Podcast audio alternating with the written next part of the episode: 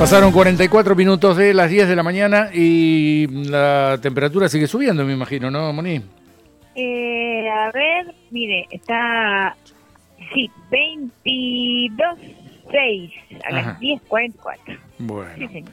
Bueno, eh, como todos los jueves estamos con eh, Diego Charenza para conocer un poquitito más sobre mm, las, eh, todos los secretos que tiene Internet y las posibilidades de, de poder utilizarlo este, cada vez mejor, ¿no? Esperemos. Esperemos, esperemos. Muy buenos días. Eh, eh, espérenme un momentito que me estoy comunicando con mi lavarropa. ¿Tengo un minuto Eh, nomás? Pero estamos al Pero- aire, señor. Eh, pero espere, espere, espere, porque me estaba hablando mi lavarropa. Pero ¿cómo le está hablando? Mándale saludos. Sí. bueno, dale, dale. Sí, la va. El programa número 3. Sí. ¿Así El- es? Fíjate poner suavizante, ¿eh? Dale. Chau, chau. Sí, Pero- no, pero me estaba pero comunicando. usted está hablando con, su, con una persona que está... No, este, no, no, no, esa es lavarropa. Parada al lado del No, lavarropa. No, para nada. Es mi lavarropa. Mi pero lavarropa. su este, lavarropa habla. Sí, en realidad no habla, pero me comunico con él vía internet y, este, y le pido que, bueno, cuando llegue, yo quiero tener la ropa limpia, ¿no? Eh, uy, me mandó un mensaje a la cafetera, espere, deme un minuto. quiero... Ya está, Pero la listo, ahora, bueno, ahora sí arranquemos. también, eh, ¿Pero qué le dice la cafetera? Si quiere un cafecito. Claro, le pido un cortado para dentro de un rato cuando vuelvo a casa, me espera Que con un esté cortado. listo. Sí. Bueno, este... Eh, usted está mirando muchas series de, este, de ciencia ficción. ¿Usted cree que es ciencia ficción? Sí, ¿qué sé yo? Me parece que sí. No sé si es tan ciencia ficción, ¿eh? porque hoy justamente vamos a hablar de esto. Ajá. de lo que se denomina IoT. IoT, que es la. Internet of Things. En español y en gaucho diríamos Internet de las cosas. Sí, De la, las inter- cosas. la Internet de las cosas. Porque las cosas pueden tener Internet ahora. Claro. Este, Sí, de hecho la mayoría ya... sí, bueno, pero aparte de los teléfonos celulares, aparte de las computadoras, aparte de las tablets y algunas otras cosas más que, bueno, que conocemos que tienen Internet, también pueden tener Internet las lavarropas, las cafeteras, las lamparitas. ¿Te Epa. puede- ¿Se imagina una lamparita con internet? ¿Para ¿Qué va a ser una lamparita con internet? Pero Bueno, la, la lamparita o el, o el sistema eléctrico de la casa? el, el sistema eléctrico puede tener internet y la lamparita por su lado también puede tener Ah, wifi. ajá. Uno puede controlar una lamparita por wifi. Una individual. O las sola. que quiera, toda la lamparita. Claro, pero digo, en particular Sí, una. con, sí, un- sí. con una aplicación puedo decirle a la lamparita que ahora quiero que esté de color rojo o que baje un poco, que se Opa. atenue. Sí, puedo controlarlo. Bueno, esto de la, de la Internet de las cosas es algo que viene eh, creciendo cada vez más, cada vez más fuerte. Por allá por el año 99 le ponía nombre Kevin, Kevin Ashton, ¿sí? un investigador, un, un tecnólogo, diríamos, del, del Instituto Tecnológico de Massachusetts, donde salen muchos de todos estos avances Sí. que vamos viviendo, ¿sí? Y, este, y le ponía nombre a esto, ¿no? A la posibilidad de que los objetos cotidianos, los de uso natural, las cosas que usamos con- constantemente, por supuesto, objetos electrónicos, ¿no? Eh, puedan tener conexión a Internet y eso hace que ese objeto tenga conectividad con su propietario permanentemente, donde le pueda estar dando órdenes, poder automatizar acciones, poder hacer que tenga acciones superadoras de lo que tendría normalmente. ¿sí? Esto es la Internet de las cosas, ¿no? Eh, y bueno, viene creciendo cada vez más y la idea que se vislumbra así como la, la idea este, o, el objetivo eh, mm, que se visibiliza, porque hay cosas que están invisibilizadas, ¿no? También, pero bueno, vamos a ver. Lo que se visibil- visibiliza es que es, la idea es brindarle calidad de vida a las personas. O sea, que uno Claro. así como eh, los distintos objetos que nosotros utilizamos, la tecnología los ha desarrollado para brindarnos calidad de vida, que podamos estar más cómodos. Este, bueno, esto también es como un avance que brinda calidad de vida a las personas. Mire, tengo, tengo algunos datos como para darle y después ustedes me van a decir, bueno, pero ¿cómo saben? Por ejemplo, actualmente hay 26 mil millones de objetos conectados a Internet. 26 mil millones de objetos conectados a Internet. Se prevé que para el próximo año, para el 2021, vamos a tener 30 mil millones de objetos conectados a Internet. Esto es que, que desde un teléfono. Eh, puede, ser, eh, puede ser un teléfono, puede ser la cafetera, el lavarropa. En general estamos hablando de la Internet de las cosas, ¿no? Sí, sí, sí, sí. Sí, no- Bien. La- y uno diría, bueno, pero ¿cómo saben que hay 26 mil millones aproximadamente? Todos los días se están conectando objetos nuevos. Sí, sí. ¿Cómo saben que, que es- ese número es aproximado, es exacto?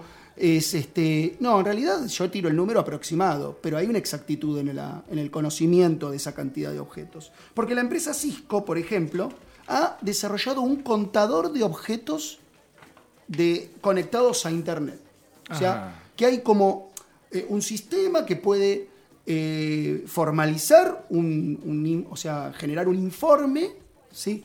De todos los este, objetos que están conectados a Internet y que de alguna manera están brindando algún tipo de mejoramiento de la calidad de las personas, ¿eh? una heladera, un- una cafetera, un lavarropa, como decíamos recién, o este, no sé, una lamparita. Claro, porque al estar conectado a Internet y la Internet ser una red de computadoras que están todas interconectadas, uno tiene registro de las cosas que están ocurriendo en esa, como decíamos en, en la columna del jueves pasado, hablábamos de este ecosistema, ¿no? Gigante que existe. Bueno, uno puede tener registro de qué está pasando, ¿sí? Sí. Este, porque cada uno de los dispositivos tiene un número de IP, que es como Ajá. el DNI. ¿sí? El DNI de todos los objetos que se conectan a Internet tienen un número. ¿sí? Ese número de IP está, o sea, se puede eh, em, eh, monitorear, digamos, se puede saber incluso dónde está ubicado, en qué lugar, qué está haciendo, en qué momento lo hace, ¿sí? Todas esas cosas se pueden conocer. Entonces hay un registro de todo esto. Claro. ¿Qué cosas, por ejemplo, a ver, vamos a hacer el- un, un paneo de qué cosas pueden llegar a ser estos eh, objetos, ¿no? La Internet de las cosas. ¿Qué cosas? Por ejemplo, un termostato inteligente. Uno podría tener en su casa un sistema de calefacción y de aire acondicionado, o sea, de climatización, Sí. que tenga termostatos inteligentes que no solamente esté registrando la temperatura interna de la casa, sino que esté conectada por internet al servicio meteorológico. Entonces Ah. se anticipa a que si va a ser, va a haber, por ejemplo, va- la, la temperatura va a descender 3, 4 grados dentro de 3 horas, bueno, ya te empieza a climatizar el ambiente para que cuando vos estés en tu casa sientas siempre la misma temperatura y que no haya fluctuaciones, ¿no? O sea, es un sistema smart. Esta, esta palabrita que viene también eh, poniéndose muy de moda, ¿no? La palabra smart, los Sí. smartphones, Sí, sí, los smart eh, Los- los clothes, televisores los, smart. los smart TV, tal cual. Bueno, todos estos objetos son los que denominamos smart, ¿sí? O sea que tenemos un termostato inteligente, ¿sí? Smart, la palabra smart significa inteligente, ¿no? Las heladeras inteligentes. Hay heladeras inteligentes, por ejemplo, eh, heladeras donde uno coloca los objetos que ha comprado del supermercado. Sí. Antes de colocarlos, los puede pasar por un lector de, de, mm, código de barra que tiene la heladera y los va poniendo y ese lector de código de barra puede ir registrando, por ejemplo, la fecha de eh, vencimiento, el día en que lo puso, eh, va haciendo todo un stock, entonces uno puede tener un informe permanentemente en el teléfono celular de qué cosas en la heladera, qué tiene que comprar, qué se le gastó, cuánto tiempo le queda de vencimiento al yogur, a la Ah. leche o a la carne, eh, si y tiene todo registrado este, el funcionamiento de la entrada y salida de, de, eh, alimentos de la heladera, ¿no? Em, por ejemplo, lavarropas inteligentes, como decíamos recién, que cuando empieza a sentir algún tipo de desperfecto, llama automáticamente al servicio, a- ¿sí? al, al servicio de reparaciones o de atención al cliente y le manda exactamente el código de error o el código de, de desperfecto que está teniendo. Pero Eh, esto, esto es, este, ¿está en práctica hoy o es algo no, no, para no, futuro? Existe hoy, funciona hoy. Uno puede ir. Porque yo sé que sí hay lavarropas que uno los puede este, poner a, a funcionar desde otro, desde el teléfono, por ejemplo, Sí. ¿no? Desde el trabajo puede hacer que la lavarropa a tal hora empiece a funcionar este, en su casa para cuando llegue ya está la ropa lavada. Pero de ahí a que el lavarropa le, le avise al técnico si Hace está... unos años atrás me acuerdo cuando teníamos que comprar lavarropa en mi familia, estábamos viendo eh, algunas, eh, algunos modelos y demás, y recuerdo una marca particular que este, tenía la funcionalidad de que estaba conectado a internet. Cada vez que había algún tipo de desperfecto, alguna cosita, se comunicaba directamente con este, la marca, con el servicio al cliente de, Sí, sí. de la marca y le mandaba el código de desperfecto. Por ejemplo, no sé, está tapado el filtro tal eh, o, eh, no sé, la- el, el control de velocidad tiene, pues ya tiene sensores todos ubicados en Claro. Bueno, y sabe qué es lo que le está pasando, se autodiagnostica y manda el, el informe. ¿Sí? Sí, existe hoy, en, en este momento. ¿Qué tal? Podemos ir y comprarlo. ¿El tuyo hace eso, Moni? No, pero el mío es viejito. Este, ¿a, cuán- cuántos años luz hemos quedado de aquel viejo este, Sí, lavarropa el- que se el- cargaba por arriba y las paletitas iban y claro. venían, ¿no? Las paletas Van y que... vienen. que- que van. sí, ¿Cuándo no empieza a girar? Decía uno. que valen los nuevos, Sí, no. eh, vamos a volver a la, a la tabla de lavar. A la tabla, sí, acanalada. Bien, bueno, las lámparas, como decía recién, por ejemplo, uno puede tener control eh, de las lamparitas, este, la tonalidad, porque como son luz LED, puede tranquilamente puede eh, controlar el color. color, eh, la, la tonalidad, la- si es eh, luz fría o luz cálida, si está más intensa o más disminuida la intensidad de la luz. O sea, ese tipo de cosas se pueden controlar. Sistemas de seguridad inteligentes, ¿sí? conectados a, a la Internet también, donde, por ejemplo, no sé, cámaras que pueden registrar determinados movimientos dentro de una casa y que cierran automáticamente las eh, persianas o activan una alarma o prenden una luz. Eh, eh, placares, vestidores inteligentes, donde uno cuando coloca el- el- la ropa ya lavada y planchada, te, te avisa, o sea, sabe qué ropa es la que ya está disponible para poder ponerse, te puede preparar, si le, le armás un programa de vestimenta eh, para ir a trabajar o para ir a jugar al tenis o para ir a una fiesta, ya te puede armar las diferentes posibilidades de vestimenta que te va, que, que uno desea, por ejemplo, y te dice, bueno, ponete la camisa esta con el saco tal y con el pantalón y con el zapato este, y te va a quedar bárbaro, por ejemplo, y puede armar programas. Si no, no, estas cosas existen, ¿eh? No, estamos, no, no sé si existen en, en su casa y en la mía, pero que existen, existen. Una ¿Sí? pregunta. Sí. Y cada vez más viene, Uy. me parece que ya está en Argentina, al principio de estas series distópicas, pero un aparatito eh, que es como un cilindro luminoso al que le hablan y le dicen con un nombre, eh, fulana, prende las luces. Sí. ¿Qué sí. es eso? Eh, hay un sistema, bueno, ese es un sistema de control. Bueno, ahora justamente a eso iba. Todos estos elementos eh, tecnológicos, estos elementos electrónicos que están conectados a la red y que tienen todo como un centro de control, cuando tienen un centro de control dentro de una casa, dentro de una vivienda, estamos frente a algo que se llama domótica. La domótica es la automatización de las viviendas. ¿sí? Es hacer una vivienda inteligente, una smart house, digamos, una, una casa inteligente. ¿Sí? Que puede tener un montón de cosas inteligentes, como por ejemplo regar el, el jardín. el- bueno, esos- las automatizaciones de riego ya se- existen Sí, hace mucho sí, hace tiempo. rato que están, sí. Pero bueno, uno puede eso poner. un temporizador, ¿no? Tal cual, pero ya es una automatización. Por ahí claro. no hay una inteligencia que esté comandando eso. Uno podría, eh, por ejemplo, controlarlo y automatizarlo desde el teléfono celular, por ejemplo, con un sensor dentro de la Tierra que pudiera identificar cuánto es la humedad que hay, si ha llovido, conectado, por ejemplo, con el servicio meteorológico y anticipar que si dentro de tres- dos días va a llover, no riego hoy. ¿Para qué voy a regar? Claro, claro. Si va a llover. Claro. Ese tipo de cosas se pueden hacer también. Bueno, todo esto tiene que ver con la domótica. Y esto que está diciendo Mónica, hay algunas marcas, por ejemplo, Amazon tiene la suya, eh, iPhone tiene la suya, o sea, eh, Apple, quiero decir, este, Apple, que son el sistema de control general. O sea, donde uno tiene un aparatito que es como un, no sé, un alfajor, parece, algunos redonditos, chiquititos, ubicados en alguna parte de la casa, y tiene nombre, ponele Alicia, y le decís, Alicia, eh, cerrame las persianas, y Alicia te cierra, sí, como no, y te habla y te, y te da, este, y es como una, un integrante más de la familia, pero que te controla toda tu casa. Pero ese ya es el sistema de control el que está manejando absolutamente todos los dispositivos de IoT, ¿sí? De- Claro. de- de las cosas que están conectadas a Internet. Ahora, eh, bueno, esto es, digo, la domótica, ¿no? Las casas inteligentes. Pero hay un montón de otros objetos y otros. y- y, o sea, la, la- la Internet of Things tiene su, su, su arraigo también en otras disciplinas y en otras cosas. Eh, por ejemplo, em, en la medicina, ¿sí? Eh, marcapasos. ¿sí? Por ejemplo, una persona que puede tener un marcapaso y que va haciendo un registro ese marcapaso y que está conectado con internet, o sea, se conecta a Wi-Fi cuando estás adentro de tu casa y le va tirando el reporte de cómo está funcionando tu corazón directamente a tu cardiólogo. Por ejemplo, o te lo, o te lo da a vos en el teléfono celular, cuántas veces Sí, tuviste sí. una arritmia, qué, de qué, en qué momento tuvo que ponerse en funcionamiento, cuándo no, que- ese tipo de información.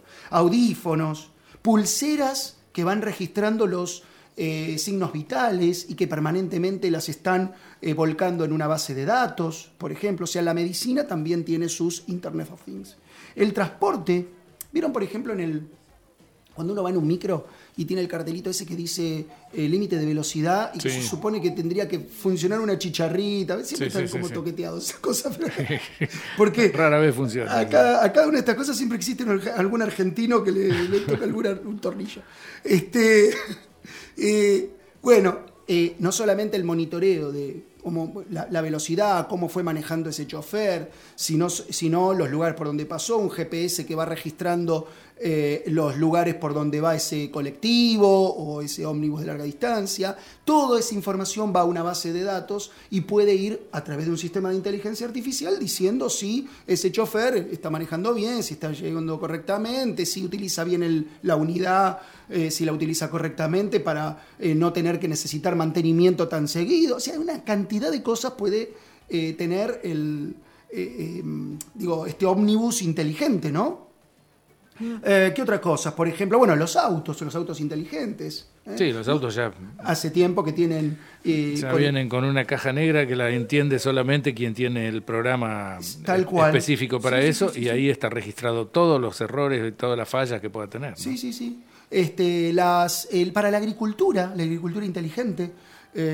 tener registro, por ejemplo, de que las máquinas que están sembrando, cosechando, el riego, cómo se mueven a través de un GPS, poder registrar el movimiento de la máquina para poder optimizar eh, las, eh, la producción agrícola. todo esto, eh, ¿Internet tiene una, capacidad de trabajo infinita? Creciente. No sé si infinita, pero creciente sí. Porque cada vez se requiere más, más capacidad, digamos. ¿No, ¿No, llega un momento que se satura de tanto uso? yo digo, es creciente. O sea, uno, a ver, cuando comenzó la Internet, porque el tema es, cuando uno piensa en qué es la Internet, la Internet son computadoras interconectadas entre ellas. Entonces, uno tiene servidores, que son esas computadoras tremendamente grandes, que tienen una, capacidad de procesamiento de datos y una capacidad de, o sea, de almacenamiento de información muy, muy grande, ¿sí? que son las que tienen las grandes empresas tecnológicas, como decíamos recién, Apple, Amazon, eh, Facebook, eh, no sé, Google, que tienen sus servidores gigantes y que tienen una capacidad de procesamiento. ¿Por qué? Porque hay mucha gente circulando sobre sus plataformas, ¿sí? sobre Google, sobre eh, las búsquedas, pongámosle por decir algo, ¿no? Las búsquedas de Google. Hoy, en este momento, en este mismo segundo que estoy diciendo esto, hay millones de personas poniendo una palabra y poniendo buscar. Y todo eso es una capacidad de procesamiento de datos muy, muy grande. Después hay otras eh, acciones que el procesamiento de datos se va dando en los mismos dispositivos sobre los que nosotros trabajamos. Por ejemplo, si yo tengo un objeto conectado a Internet, ¿no? a, la, web, eh, mi lavarropa, por decir una cafetera o lo que fuere, ¿sí? esa información que está brindando seguramente va a ir al servidor de esa empresa o de ese, de ese proveedor, ¿sí? va a ir el dato ahí y va a venir a mi, a, mi, a mi teléfono celular para darme el reporte o para decirme, oh, si yo le doy una orden. Yo, el otro día, por ejemplo, hacíamos una, comentábamos con, los chicos, con los estudiantes, bueno, en la época de, la educación presencial, ¿no? Estábamos hablando de tecnología, recuerdo, y yo les, les daba un ejemplo. Digo, en el momento que yo mando un mensaje por WhatsApp, ¿sí? ¿Qué es lo que pasa? ¿Cómo vos recibís que estás acá al lado mío, o que estás a una cuadra, o que estás en tu casa que está a un kilómetro? ¿Cómo recibís vos ese mensaje casi inmediato, diríamos, porque es inmediato, sí, ese mensaje que yo acabo de enviar. Bueno, ese mensaje que hizo. ¿Cuál es, el camino de ese Es el camino. Es un paquete de códigos de ceros y unos, o sea, un paquete informático, que viajó hasta el servidor de WhatsApp que está en Estados Unidos, ¿sí? En milisegundos. Ahí se, se, registró ese mensaje, quedó guardado en alguna computadora e inmediatamente circuló de nuevo hasta, y o sea, para llegar desde mi teléfono celular hasta el servidor de WhatsApp y después volver, pasó por distintos servidores en el camino. O sea, hay un montón de servidores en el camino por el cual tuvo que pasar ese mensaje. Fue pasando y volviendo y llegó hasta tu teléfono celular y ahí llegó el mensaje, la foto, el audio o lo que fuera que, yo haya enviado. ¿sí? Eh, lo mismo, yo se los mostraba a los chicos y a las chicas en la escuela con el WhatsApp web, por ejemplo. El WhatsApp web. Uno manda un mensaje y vos ves en el WhatsApp web que inmediatamente aparece el mensaje que vos mandaste desde tu desde tu plataforma de WhatsApp web, ¿no? Sí, sí. Bueno, no es que se conectó el teléfono con la computadora que están ahí a centímetros de distancia. Ese mensaje fue hasta Estados Unidos y volvió. O hasta Noruega y volvió. O hasta, no sé, Finlandia, que es donde están los servidores de algunas empresas muy importantes. Los de Facebook creo que están en Noruega, por ejemplo. Este, y eh, ese es el camino que recorrió. Bueno, todo este tema de procesamiento de datos, por supuesto que está en, respondiendo a tu pregunta, ¿no? En, eh, creciente constantemente, o sea, está creciendo y creciendo todo el tiempo. La capacidad de procesamiento de datos, la capacidad de almacenamiento, por eso es que aparecen nuevos materiales para poder hacer nuevos microprocesadores. El tema del coltan, ni entremos, algún día podríamos hablar de ese, el tema del coltan, que fue un, descubrimiento de un mineral con el que se podían hacer microprocesadores que tienen tres características eh, importantes. Mayor capacidad de procesamiento de datos, es eh, un eh, mineral más fácil de, de, poder producirlo a nivel industrial y no se calienta tanto como se calientan los microprocesadores de silicio, por ejemplo. Ajá, Entonces, sí. mejoramos en calidad, en productividad y en eh, funcionamiento efectivo dentro de un dispositivo, porque uno de los, de los, problemas de los microprocesadores es que se calientan. Cuando, sí, sí, de hecho, por eso los, los procesadores de, de, algunas empresas muy importantes están en zonas muy cercanas al Polo Norte, en lugares donde hace mucho frío, porque es mucho más fácil refrigerar en esos lugares. O sea, la diferencia de temperatura entre el exterior y el interior del, del aparato es tan grande que eh, o sea, hay una temperatura mucho más baja, entonces los sistemas de refrigeración lo hacen mucho más rápido y más fácil que si yo lo pusiera en el Ecuador, claro, por ejemplo. Claro. ¿Sí? Bien, volviendo al tema del Internet de las Cosas. Eh, todo esto, bueno, varios ejemplos más. Vamos a las cuestiones que nos preocupan. Sí, pues todo es muy lindo hasta acá, tener una cafetera, la lamparita, el auto, la sí, me genera calidad de vida, y puede ser, sí, hay muchos que se sientan mucho más cómodos con estas cosas. Pero tiene como su lado oscuro, por eso cuando hay cuál es el objetivo visible, que es brindar calidad de vida, ese es el visible. Pero ¿habrá algo invisible? ¿Habrá algo que yo no me estoy dando cuenta que ocurre? Bueno, yo tiré un tip hace un ratito, lancé ahí como, como una, un, un dardito, como para que tengamos en cuenta durante toda la charla, ¿sí? que tiene que ver con, yo dije en un momento, la empresa Cisco tiene un contador de dispositivos mm. y que todos los dispositivos que están conectados a Internet, de alguna manera se existe registro claro. De que existen y de qué hacen. Sí, hay un control. O sea que hay un control. Uh -huh. Entonces, en primer lugar, la Internet de las Cosas nos brinda calidad de vida a nosotros, pero también está brindando información de lo que nosotros hacemos claro. a la Big Data. Esta, Claro. La Big Data es este gran cantidad de información que se va almacenando de las personas, de los usuarios y que van desarrollando nuestra eh, esta fisionomía virtual, ¿no? Eh, le estamos brindando información a la internet, le estoy diciendo que me gusta tomar el cortado a tal Claro, hora. Claro. Le estoy diciendo que ahora lavo la ropa, le estoy diciendo cuándo salgo, cuándo entro, cuándo el sistema de seguridad está haciendo tal cosa, la cámara de mi casa está filmando el jardín, el parque, cuándo se riega la rosa. Sí, sí, y estás el dándole detalles de cómo vivís, ¿no? Exactamente, no solamente con un GPS abierto en un celular, le estoy diciendo por dónde voy, sino hasta le estoy dando todos los detalles de cómo vivo, qué hago, qué compro, cuándo lo compro, cuánto se me vence en la ladera. Claro. Es así. Bien. eh, eh, miren, hay, un, hay, hay mucha gente eh, que es crítica de toda esta situación y de lo que está ocurriendo. ¿no? Por ejemplo, hay un, un investigador, tecnólogo también, que, que- que sabe mucho de estas cosas, que se llama Adam Greenfield, y él dice que este tipo de tecnologías son invasoras de la privacidad. Claro. Así le pone, ¿no? Eh, es el mismo que en algún momento escribía un libro y hablaba de que em, em, en, al- en- en algunos países, en Estados Unidos, en algunos países europeos, habían utilizado en su momento, hace ya varios años atrás, eh, cartelería eh, peatonal, por ejemplo, de publicidades, ¿sí? con unas camaritas escondidas. Entonces podían registrar cuántas personas miraban la publicidad. ¿sí? Y Adam Greenfield fue uno de los que, eh, a través de un informe, criticó esas prácticas porque se metían en la privacidad de la persona, ¿no? Decía, ¿por qué ellos tienen que saber en qué momento yo miro la, el- el- Claro. la publicidad? Claro. Fíjense que algo tan sencillo como eso, no estamos hablando de abrir publi- hacer clic dentro de una, eh, no sé, una publicidad de Instagram, hacer clic y que ellos sepan que yo hice clic. Estamos hablando de a dónde dirigí mi mirada. O sea, bueno, y era muy crítico este, este autor. Eh, y por supuesto es muy crítico también, junto con Silvia Watts, por ejemplo, que habla de que, de que este tipo de prácticas lo que generan es un control social que puede devenir en determinados momentos en una manipulación política e ideológica también, ¿no? O sea, la gravedad de las cuestiones. Uno diría, bueno, pero ¿qué tiene de grave? Che, un lavarropa conectado a internet, si lo único que hace es lavar la ropa. Pero cuando uno tiene lavarropa, la, la domótica, y en la cafetera, y la heladera, y la, de alguna manera vos estás brindándole toda tu vida a la, a la Big Data. ¿sí? estás entregando tus secretos, tu privacidad. claro, deja de haber intimidad.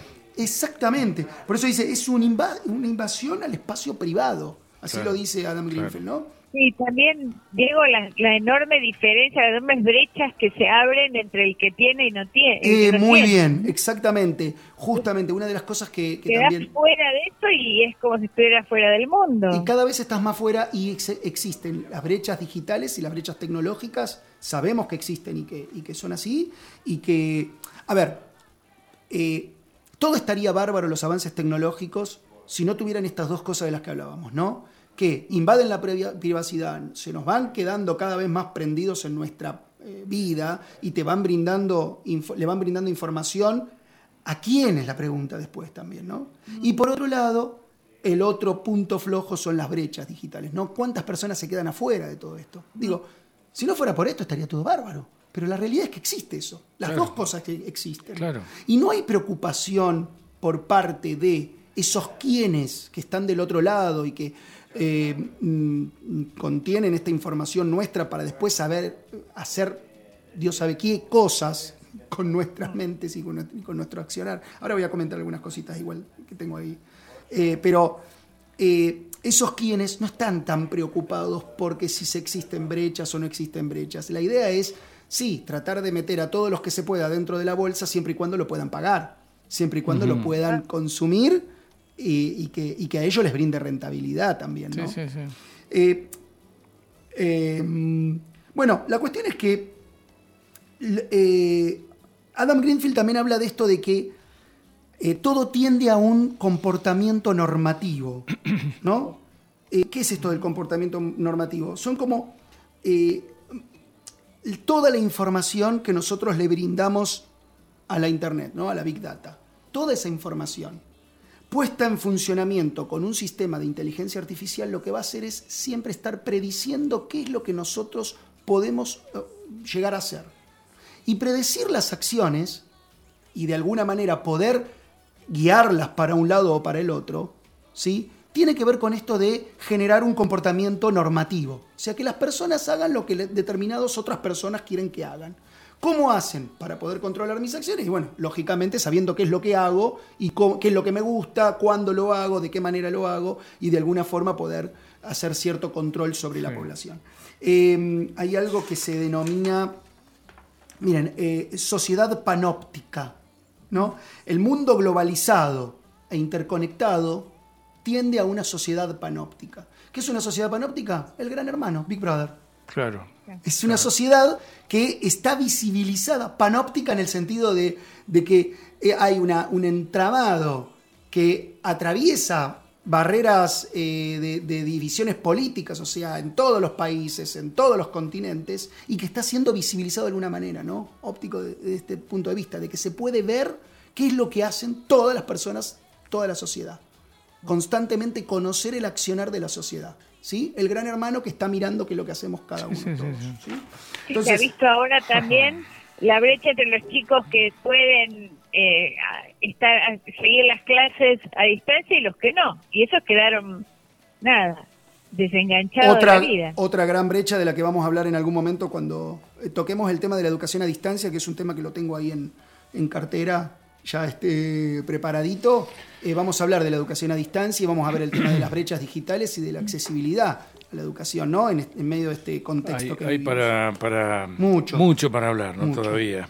Pero bueno, eh, eh, me interesa esto de la columna también, ¿no? De que veamos cuáles son las cosas positivas que tiene la tecnología, qué cosas nos brinda, todo perfecto, todo muy lindo, pero también tengamos en cuenta de que la tecnología tiene su lado oscuro. Es como esta analogía que hacía un filósofo del uso del martillo. Con un martillo puedo clavar un clavo o puedo pegárselo en la cabeza a alguien y, desmayarlo, ¿no?